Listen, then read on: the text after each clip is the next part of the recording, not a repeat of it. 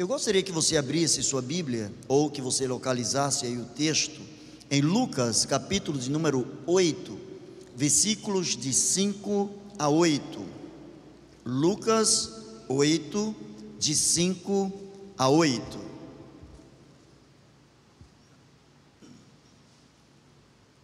Para você que é mais novo, está no Novo Testamento, tá? Mateus, Marcos, Lucas. Para você que já é mais antigo, está na Bíblia, não é?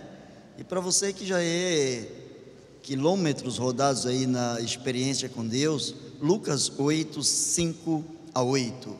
Você em casa com certeza já encontrou. E se não encontrou, tem até o final desse culto para encontrar, né?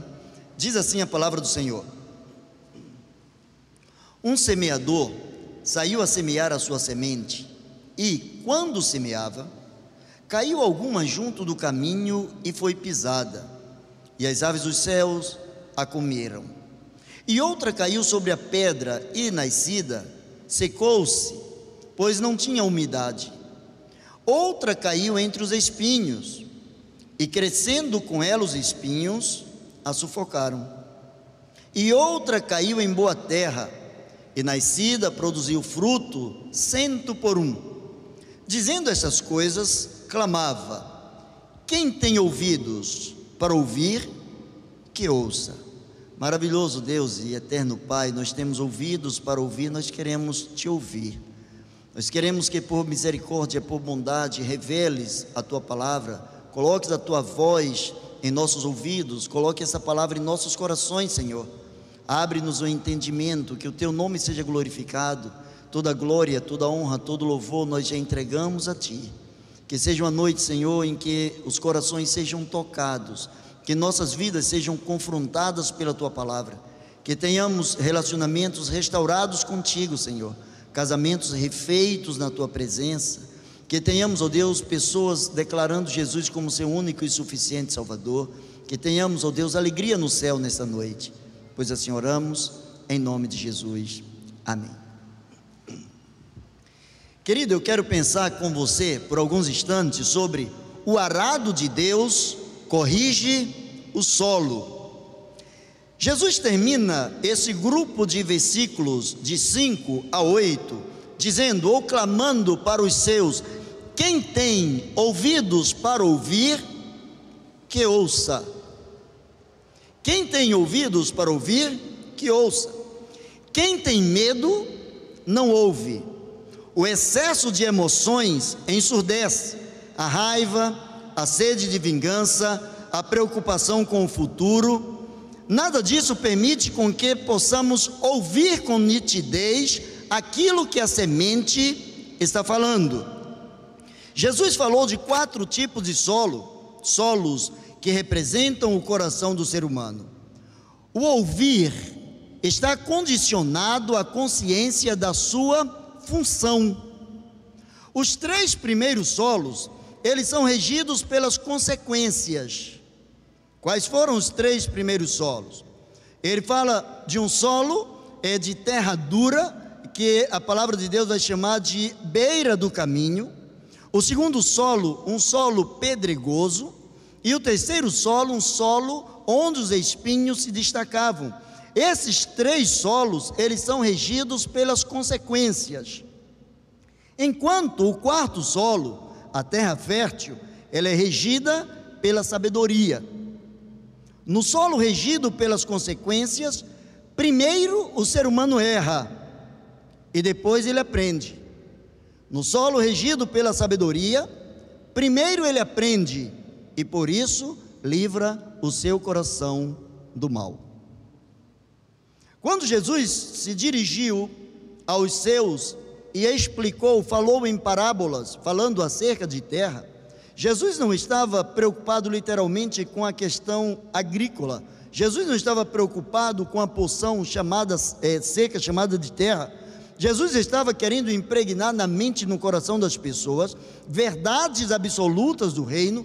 Jesus estava desafiando os seus discípulos, apóstolos, sua igreja, os seguidores, eu e você, a termos e sermos uma vida diferenciada. onde a palavra de Deus plantada, regada pelo Espírito Santo de Deus, possa com nitidez falar aos nossos ouvidos e corações, de modo que possamos crescer, de modo que o nome do Senhor seja exaltado em nossas vidas. O primeiro solo, Jesus chamou de chão batido ou beira do caminho. Esse coração ou coração chão batido é o coração que ignora, que precisa do procedimento de plantar a palavra de Deus no seu coração. Cada um dos solos tem algo de diferente, tem algo que o destaca. E o destaque do coração batido, do chão de, do coração de chão batido, é que o coração ignora que ele precisa desse procedimento. Ele não tem conhecimento de que ele precisa ser trabalhado, de que o arado do Senhor precisa passar na sua vida, de que algumas coisas precisam ser quebradas na sua vida. E ele erra única e exclusivamente por conta da sua ignorância, por conta da sua falta de lucidez, por conta da sua falta de aprendizado. Este solo é um dos solos que primeiro se erra para depois se aprender. Mesmo as pessoas desconhecendo as verdades absolutas da palavra de Deus, elas cometem erros, até mesmo por não conhecerem tais verdades. Senhor, o Senhor disse: Olha, o semeador saiu a semear, e enquanto ele estava semeando, uma parte da sua semente caiu numa terra de chão batido. E agora, o que é preciso fazer? Aquele chão batido, ele precisa ter o conhecimento de que ele precisa ser quebrado pelo arado do Senhor. Ele precisa sentir-se e tornar-se permeável. Ele precisa permitir que a água entre com facilidade nele. Ele precisa aprender que o seu interior está seco, está vazio. Os corações que são chão batidos são corações que não conseguem absorver a necessidade de um arrependimento, a necessidade de um relacionamento com Deus, a necessidade de andar dia a dia na presença do Senhor, pedindo ao Senhor que libere suas bênçãos à medida em que sua vida vai sendo transformada de dia em dia, vai sendo santificada na presença do Senhor. O coração de chão batido, nele a semente não produz. Tem pessoas que até são boas pessoas dentro da sociedade, aprenderam a respeitar são pessoas que sabem seus limites, são pessoas que por vezes estão dispostas até mesmo a ajudar outras pessoas, mas a semente não produz dentro dela, a semente é a palavra de Deus, porque o inimigo arrebata. O inimigo das almas não permite que tais pessoas aprendam com a palavra de Deus, elas se tornam tão endurecidas, elas se tornam tão é, separadas do envolvimento com a palavra de Deus, que para elas é um peso muito grande, há um preço muito grande a pagar para tornar-se uma terra arável, uma terra onde se plante e se colha, uma terra em que produza com abundância. A terra do coração de chão batido, ela muitas vezes está endurecida, o coração está endurecido pelos pisões que recebeu na vida. Quantas vezes encontramos pessoas que dizem: Olha, já me maltrataram tanto que agora eu já não ligo mais para a vida. Eu já não tenho mais nenhum sentimento, me pisaram na vida. Quantas vezes as pessoas foram decepcionadas por algum ente querido, ou foram traídas em suas amizades, ou nos, ou nos seus relacionamentos, e essas pessoas mudam, essas pessoas se endurecem, e essas pessoas atribuem agora a terceiros aquilo que outras pessoas no passado lhes fizeram é uma sede de vingança. Se eu não posso agora pagar na mesma moeda diante daquele que me traiu, eu nunca mais vou confiar nas pessoas, porque agora eu estou no ditado popular como gato escaldado com medo de água fria.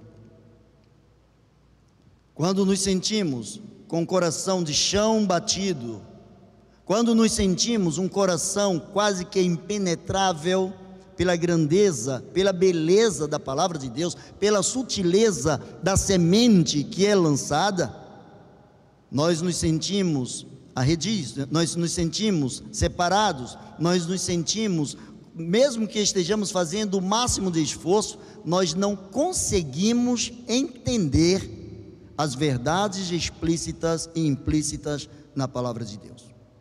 Nós temos na Bíblia um exemplo de duas irmãs que mandaram um recado para Jesus: Jesus, vem depressa, corre, larga tudo e vem aqui porque o nosso irmão está doente. Lázaro está doente. E Jesus falou para os seus discípulos: Olha, o nosso irmão, nosso amigo, ele está doente. Mas eu não vou subir agora, eu vou esperar um pouco mais. E naturalmente, na cabeça da Marta, na cabeça da Maria, uma angústia estava se dilatando, estava crescendo, porque elas precisavam da presença do Mestre, elas queriam a presença do Mestre, elas queriam que Jesus interrompesse aquilo que, consequentemente, seria lógica, elas não queriam que o seu parente evoluísse ao óbito, elas não queriam que Lázaro morresse, mandaram chamar Jesus, vem, autor da vida, vem e mata o poder da morte sobre a vida do nosso irmão. E a Bíblia diz que depois de três dias Jesus subiu, Jesus chegou lá e já tinha quatro dias que Lázaro havia sido sepultado. É interessante que quando Jesus entra, quando Jesus chega à casa delas, cada uma tem uma reação diferenciada. Elas estavam com o coração endurecido, elas haviam sido pisadas pela morte. A morte havia raptado um ente querido seu, a morte tinha tirado dos seus lábios um determinado sorriso. Alegria de poder abraçar o seu irmão, alegria de poder conversar com ele, alegria de poder andar para cima e para baixo com o seu irmão, elas já não tinham mais essa alegria. Mas a diferença está em como as duas receberam Jesus. Quando Jesus chegou à casa dele, delas, Maria largou tudo e correu para abraçar Jesus. Marta ela diz: Senhor, você não está vendo que eu estou trabalhando demais? Senhor, dá para você dar uma moral aí para minha irmã, dá para você dar um toque nela, dá para você ajudar, para minha irmã se destacar, para ela perceber que eu preciso de ajuda. Eu estou aqui trabalhando, eu estou preparando a casa para te receber da melhor maneira. A intenção do meu coração é preparar o melhor para ti. Jesus olha para Marta e diz: Marta, Marta, quem sabe pela intimidade deles como amigos, quem sabe Jesus olhou para ela e disse: Martinha, Martinha, só uma coisa é necessário, Marta, só uma coisa é necessário. E Maria buscou essa coisa. Só uma coisa, e o que é que Maria buscou? Ela buscou aquilo que nós todos temos, de que todos temos necessidade, ela buscou estar aos pés do Senhor. Ela precisava chorar mas ela foi chorar aos pés do Senhor. Ela precisava desabafar, mas ela foi desabafar aos pés do Senhor. Ela precisava que o terreno do seu coração, o chão batido, fosse quebrado, e ela sabia que só Jesus podia passar o arado, que quebrariam os torrões, quebrariam as placas duras, poderiam quebrar os pedaços de solos enrijecidos, sem água, sem vida, dentro do seu coração. Só Jesus podia tirar a tristeza que estava no seu interior. Enquanto Marta continuou nas tarefas domésticas, Jesus falou para ela que somente uma coisa era necessário: estar com o Senhor. Porque estar com o Senhor naquele momento, qual era a diferença se tinha um prato lavado, se tinha um prato sujo naquele momento? Era um momento de dor. Qual era a diferença se a casa estava varrida, se a casa não estava varrida? Era um momento de dor. E Marta não soube nem entender o seu momento de dor, o coração de chão batido, ele desconhece as razões da sua dor, ele age impulsivamente, ele quer apenas uma resposta, ele quer apenas que algo satisfaça o seu interior, mas ele não conhece. É um solo improdutivo, porque ele tem ausência de vida, tem ausência de água, ele ignora a necessidade da água no seu interior. Mas Jesus falou de um chão ou de um coração chamado chão raso ou pedregoso. Aquele solo que pouca camada de fertilidade, de a parte arável ou agrável, muito pouca, e logo é, as pedras começam a aparecer. Esse tipo de solo, ele é caracterizado pela rejeição.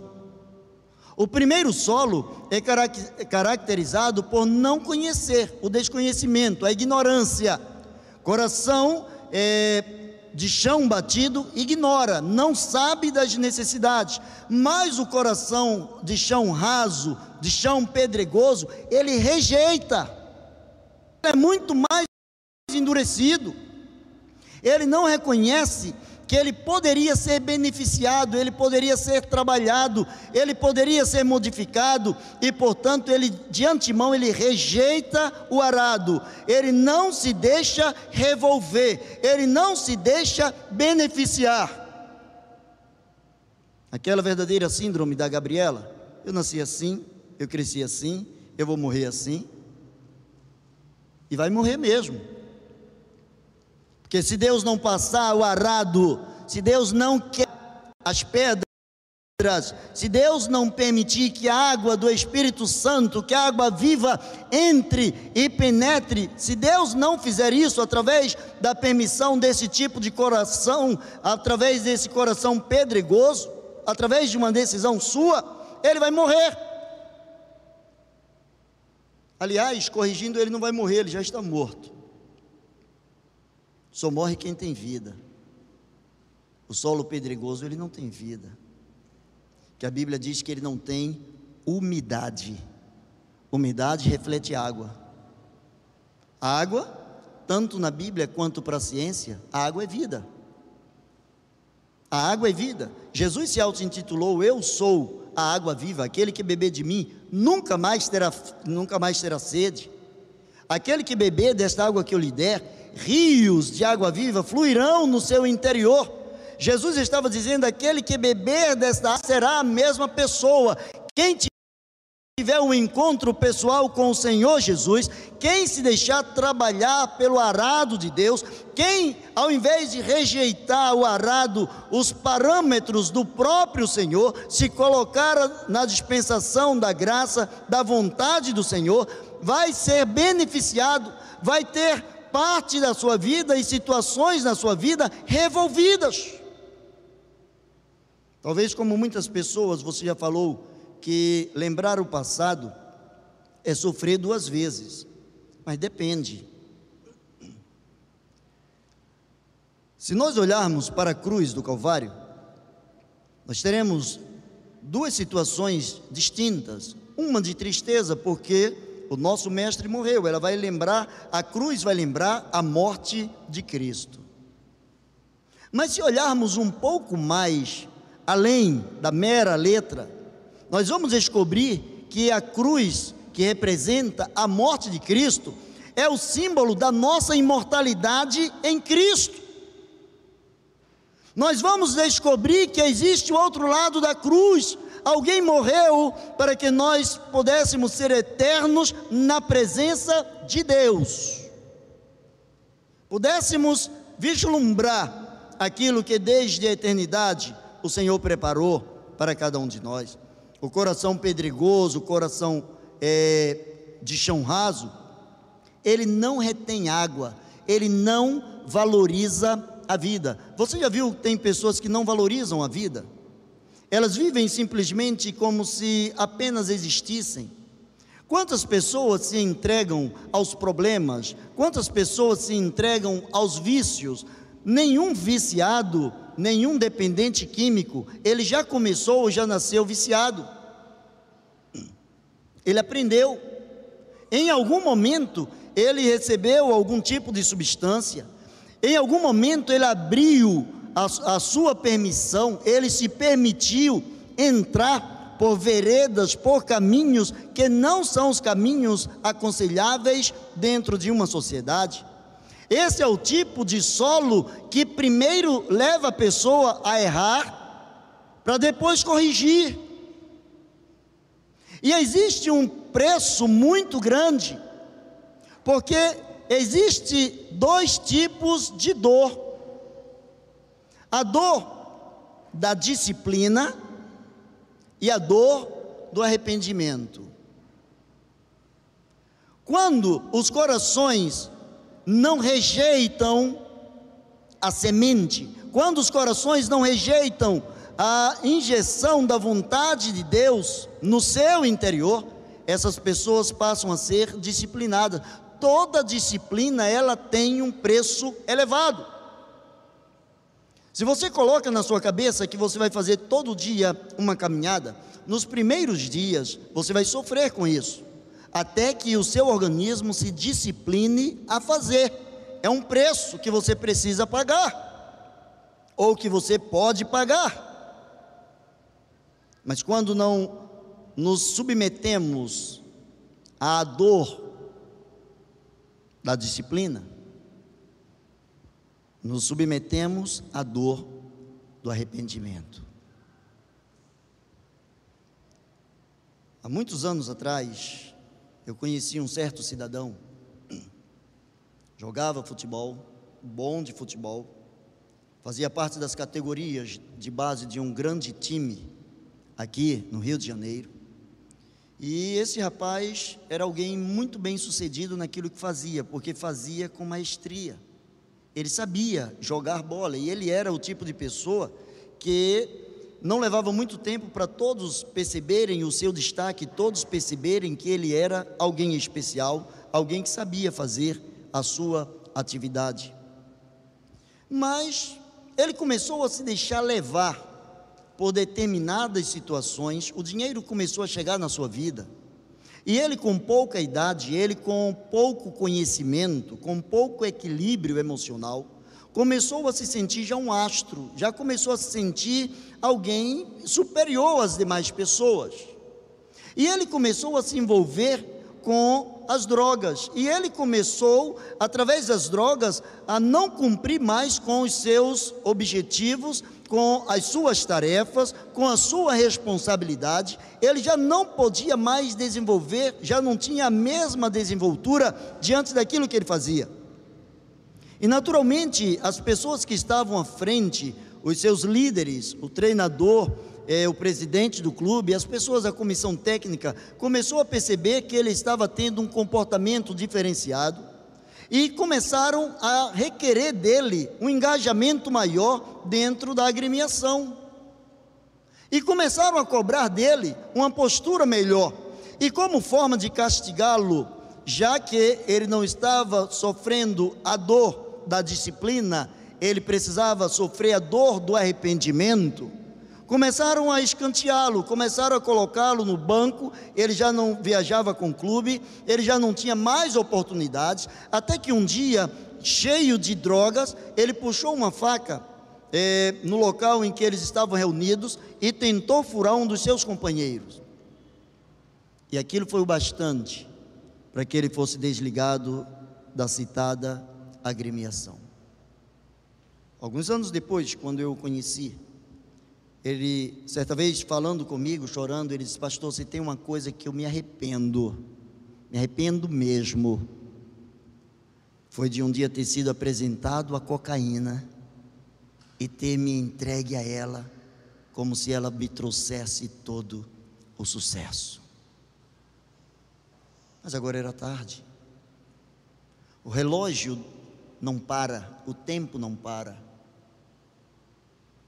A oportunidade que ele teve, agora com o seu coração pedregoso, agora com o coração endurecido, rejeitando o que deveria ser feito, rejeitando o certo em busca daquilo que é mais fácil, ele deixou de se auto-beneficiar. E quando ele descobriu que já não fazia mais sentido jogar bola, ele descobriu que também ele já não sabia fazer mais nada na vida, porque também não se especializou em nada, não estudou.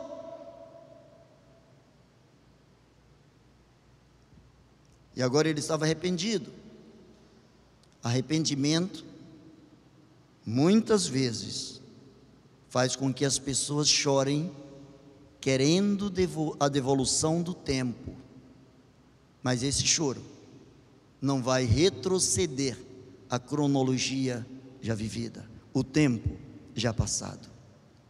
As pessoas que têm um coração pedregoso, elas vivem na superficialidade elas sabem que precisam, elas têm consciência, mas elas decidem rejeitar. É uma opção delas. O outro chão, Jesus chamou de chão que produz espinhos. Ele foge da dor também da disciplina e entra na dor do arrependimento, porque tudo que tem em cima dele são espinhos. Quem tem um coração de uma terra que produz espinhos, busca ajuda através do sofrimento. Ele se atemoriza pelos cuidados. Eu preciso dar conta disso, daquilo, eu preciso ver como as pessoas vão me entender, eu preciso estar bem diante da sociedade. Ele começa a desenvolver medos no seu interior. Os cuidados da vida começam a pesar sobre a sua vida e ele sobre os seus ombros e ele perde o foco Semente produz árvore que dá frutos. A semente existe para produzir árvores que deem frutos. Mas quando o solo é cheio de espinhos, a terra até faz com que a semente germine, mas os espinhos começam a sufocar, os cuidados começam a sufocar, as outras coisas terminam tendo a primazia, a prioridade já não é mais o crescimento da planta, mas a prioridade agora é abafar a planta em meio a tantos cuidados, em meio a tantos temores. Quem tem esse tipo de coração faz uma inversão de, de valores. O mundo lá fora passa a ser uma ambição para quem produz espinhos. Quem está preocupado com os espinhos, o mundo lá fora passa a ser a sua ambição. Quantas pessoas desistem da vida com Deus porque começam a se dedicar em busca da fama, em busca do dinheiro ou em busca dos prazeres? Esse tipo de coisas é interessante que o prazer ele pode durar um segundo, ele pode durar um minuto, ele pode durar um dia, mas as suas consequências sempre são extraordinariamente maiores na questão tempo. Alguém pode simplesmente colocar a arma na cabeça de alguém e por cinco segundos ele tomar tudo que é do outro, e por cinco segundos ele ter um momento de glória. Mas se ele é pego, se ele é condenado, ele vai tirar alguns anos de cadeia e ele vai descobrir que o prazer, para quem vive com o coração numa terra que só produz espinhos, o prazer, ele é apenas uma ilusão. O prazer, ele é efêmero. O prazer passa muito rápido. A palavra de Deus diz lá em João, 1 João, o mundo passa e com ele também a sua concupiscência, a sua é, a sua cobiça, mas aquele que faz a vontade do Senhor, esse permanece para sempre. O chão que produz espinhos, ele faz uma inversão de valores, ele não busca mais excelência naquilo que deve ser prioridade, aquilo que é certo passa a ser um peso para ele. Você já viu que regra número um do crente quando ele está em pecado é se afastar da presença do Senhor e do convívio dos santos? O que, que aconteceu com Adão quando Adão pecou? Primeira, primeiro direcionamento dele, primeiro ato, é, primeira decisão que ele e sua esposa tomaram quando descobriram que pecaram foi se esconder. Porque agora existiam espinhos na sua cabeça. Existiam agora prestações de contas, agora existiam coisas que o machucariam. Agora, quando ele pudesse ou tivesse que falar diretamente com Deus, ele agora precisava é, é, colocar diante do Senhor, ele precisava expor diante do Senhor a sua nudez, que era traduzida como a sua desobediência. Ele precisava agora confessar diante do Senhor: Senhor, eu errei, eu comecei a me preocupar com outras coisas, eu comecei a colocar prioridades na minha vida, eu comecei a desfocar, eu comecei a pensar em determinados segmentos da vida e eu descobri que eu pequei. E Adão pecou. E Deus aceitou perdoar Adão. Só que Deus tirou Adão do paraíso. Antes de você tomar uma decisão na sua vida, veja se vale a pena o risco que você está assumindo. Às vezes, o empregado que já está chateado com o patrão, ele está tão nervoso que ele diz: Olha, hoje se o patrão passar na minha frente, eu passo com um trator por cima dele e ele simplesmente se expõe de uma forma errada e o patrão o manda embora. O esposo que de repente, é, vivendo algumas turbulências no casamento, decide ir embora de casa, ou a esposa decide ir embora de casa. E as consequências ficam. Toda decisão que nós tomamos, ela é seguida de consequências. Não existe nenhuma decisão que não traga consequências, sejam elas boas ou ruins. Só que nos três solos, todas as consequências são ruins. O solo batido, o chão batido à beira do caminho, primeiro a pessoa faz, depois se arrepende. O pedregoso, ele não deixa que o seu interior seja é, permeabilizado, ele não permite que a água entre no seu interior, ele é duro tanto quanto uma pedra, ele rejeita, ele tem lucidez no que precisa, mas ele opta por não querer. Uma vez um certo cidadão, prefiro pensar que era apenas um cidadão e não apenas e não um membro de igreja ou um convertido. Uma vez eu conversando com ele, ele disse assim: Deus não me dá o direito de errar, pastor? Poxa, será que Deus tem que estar pegando tanto no meu pé? Eu tenho que fazer só a vontade de Deus e a minha vontade? É aí onde nasce a chamada síndrome de Deus, né? Todos nós já pensamos um pouquinho, se eu fosse Deus. Se eu fosse Deus naquele momento, eu ia deixar ele com vontade, mas com vontade de viver em cima de uma cama. Só que Deus não é vingativo.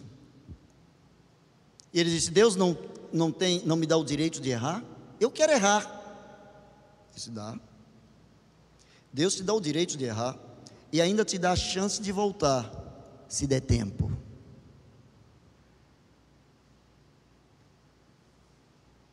Te dá a chance de voltar se der tempo. Anos depois, esse homem estava com a vida totalmente deteriorada, família desfacelada, sem emprego. Um homem menquisto na sociedade, agora envergonhado, fugindo de todos e todos, devendo a banco, devendo a amigos, devendo a pessoas, se escondendo.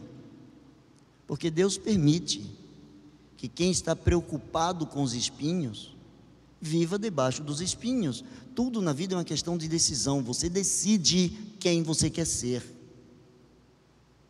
Você decide quem você quer ser. Mas eu quero caminhar para o final. E graças a Deus que existe um chão que tem fertilidade. Existe um chão que tem fertilidade.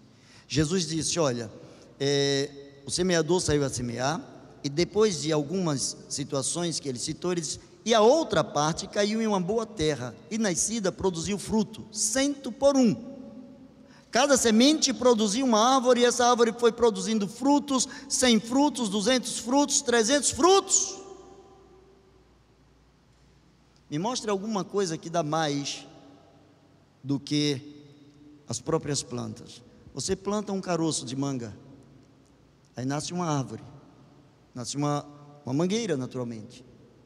Nós temos uma mangueira aqui do lado. Quantos frutos essa mangueira dá por ano?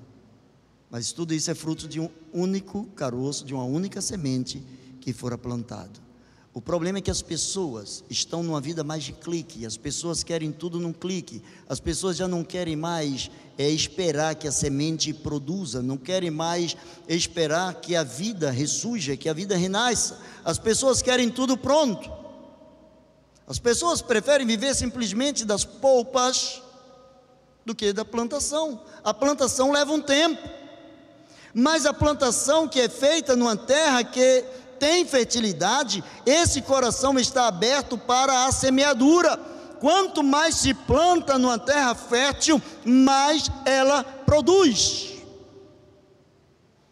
Ela descobriu, ela tem a certeza, esse coração tem a certeza que o seu foco é enobrecer a semente, uma terra fértil faz com que todos, ao olharem para a semente, te vislumbrem dessa semente, mas essa semente ela só gera uma planta bonita, frondosa, grande, se aquela terra for altamente produtiva. Uma terra produtiva, ela produz bons frutos. Sabe por quê? Periodicamente ela se deixa revolver.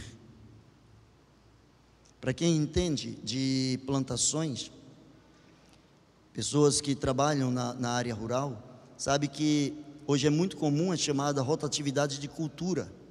Não se planta uma cultura só por muitos anos, porque o solo vai empobrecendo. Cada planta tira determinado tipo de nutrientes do solo e o solo vai empobrecendo, e por isso é preciso incorporar alguns outros é, adubos, algumas outras é, benécias para que aquele solo volte a produzir. Hoje já não se fala no mundo da economia, já não se fala em produção, se fala em produtividade. Já não se fala mais em produção, mas em produtividade. Você pega, por exemplo, das granjas, como que era feito antigamente, os pintinhos nasciam e era dado a esses pintinhos a ração inicial, depois era dado a esses pintinhos a, nação, a ração de crescimento, depois era dado a esses pintinhos a ração de engorda. Aí levava uns dois, três meses para esse pintinho estar no seu prato, na sua casa. Hoje, passando de 40 a 45 dias para o produto. Então hoje, hoje eles dão a ração inicial e a de engorda. E com 40 dias o pintinho já está morto no seu prato, sorrindo para você e você se deliciando com ele, porque agora é produtividade Agora, o mundo corre contra o tempo. Na vida espiritual, nós precisamos ser produtivos, altamente produtivos. Se nós fazíamos determinada coisa, precisamos dobrar essa coisa e fazer essa outra coisa com muito maior excelência. Jesus ensinou isso quando ele falou sobre a parábola dos talentos. Aquele que tinha um, ele enterrou no chão, na pedra. Pedra não produz. O que tinha dois, conseguiu mais dois. O que tinha cinco, conseguiu mais cinco. Eu fico pensando, quando passar toda essa pandemia, os cristãos que permanecerem fiéis ao Senhor, os cristãos que permanecerem fiéis aos ideais da palavra de Deus, farão um cristianismo diferenciado em todo o planeta Terra. Os cristãos que entenderam o que a semente nos ensinou diante de tantas perdas, diante de tantos medos, de diante de tantos amigos e entes queridos que foram ceifados, diante da dor de perder alguém, diante da dor de perder um irmão, de perder um ente querido, de perder alguém da nossa família, da nossa igreja, um parente, um vizinho, um amigo. Seremos diferenciados mas se somos solos férteis, se ficarmos e vencermos a pandemia, seremos diferentes na terra. Mas se Deus permitir que pela pandemia sejamos recolhidos aos seus braços, faremos o céu mais alegre. Que o solo fértil é aquele que tem prazer na lei do Senhor, ele se contenta com a vontade do Senhor. O salmista diz no Salmo 119, 98: O teu mandamento está sempre comigo e faz com que eu seja mais sábio do que os meus inimigos. Eu entendo mais do que todos os meus professores, porque eu medito nos teus ensinamentos. Eu medito nos teus ensinamentos. O chão fértil ou a terra produtiva, o que ela produz, revela o seu interior. Na sexta-feira passada, o pastor Eduardo Júnior falou alguma coisa nessa direção, que ele disse que a celebração do domingo é resultado do que você esteve com Deus durante toda a semana, o seu relacionamento, relacionamento com Deus durante todos os outros dias, quando chega no culto, no domingo, na realidade é apenas o complemento daquilo que você veio se habituando a ter do relacionamento com Deus e não apenas algo esporádico, não apenas algo pontual. O coração ou o chão que tem fertilidade, ele sabe qual é a sua função e cumpre, transformando sementes em frutos, sementes em frutos, sementes em frutos tudo quanto vier à sua mão para fazer, ele faz com galgardia, ele faz com ousadia, ele faz com é, firmeza, ele faz com alegria, porque quer coma, quer brinque, quer construa alguma coisa, ele faz como se estivesse fazendo para o Senhor. E para concluir, Jesus falou de quatro tipos de solos, mas é interessante, que ele não desprezou nenhum destes solos. Ele falou do solo à beira do caminho, ele falou do solo pedregoso, ele falou do solo cheio de espinhos, ele falou, falou do, do solo fértil. Sabe por quê? Porque em qualquer tipo de solo, o arado de Jesus penetra e traz à tona o poder de gerar vidas.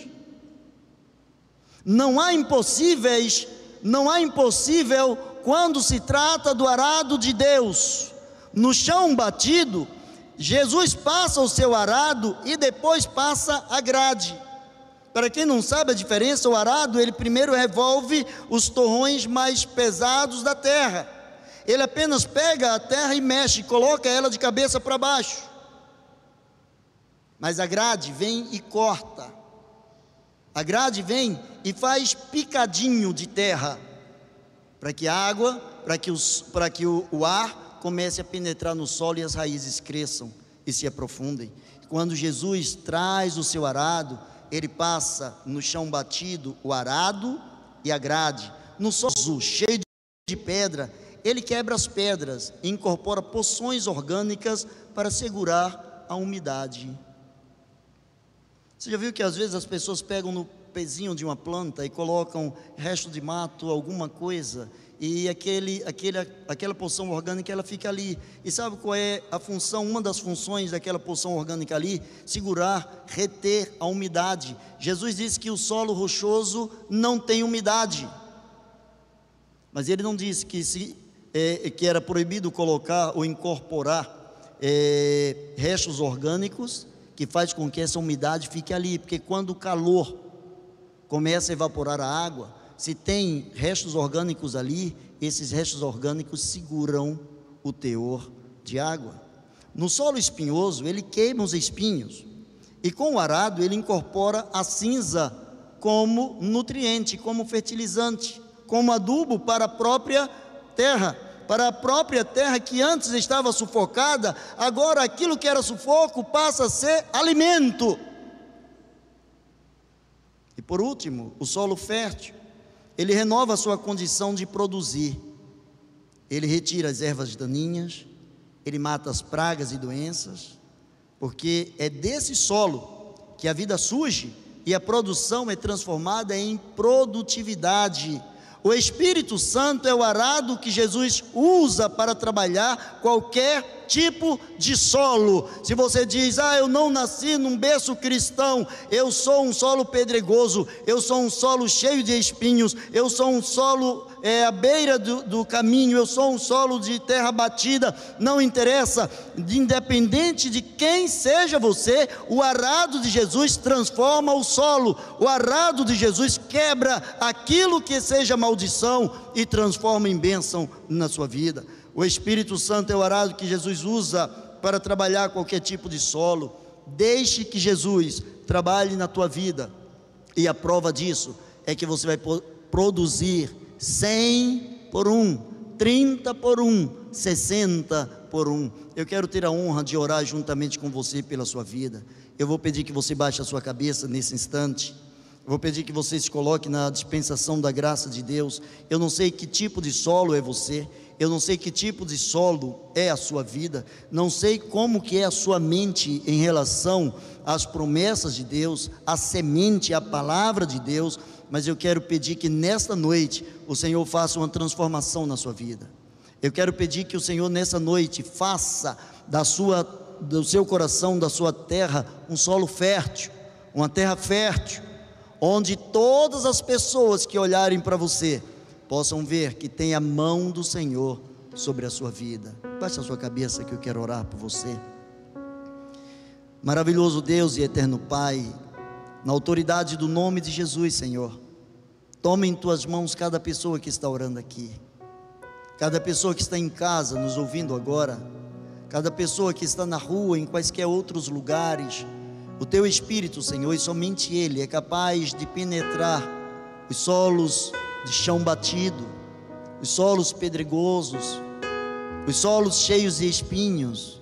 Senhor, em nome de Jesus, nós te pedimos que passes com o teu arado, passes com o teu Santo Espírito, transforme essas vidas, quebra, Senhor, retira deles aquilo que não é teu, torna-os frutíferos na tua presença. Ó Deus, se há alguém nesse momento pensando em cometer suicídio, em nome de Jesus, repreenda Repreenda, ó Deus, toda e qualquer altivez de espírito, repreenda todo e qualquer medo, repreenda, ó Deus, toda e qualquer separação, repreenda toda e qualquer conduta, ó Deus, indecente. Senhor, que tu estejas liberando o teu poder sobre a vida daqueles que conhecem a tua palavra e liberando o teu poder sobre a vida daqueles que ainda não conhecem a tua palavra. Manifesta a tua graça, Senhor. Manifesta o teu poder Recebe a gratidão e o louvor dos teus filhos, pois assim oramos, no nome de Jesus. Amém e amém. Deus abençoe você.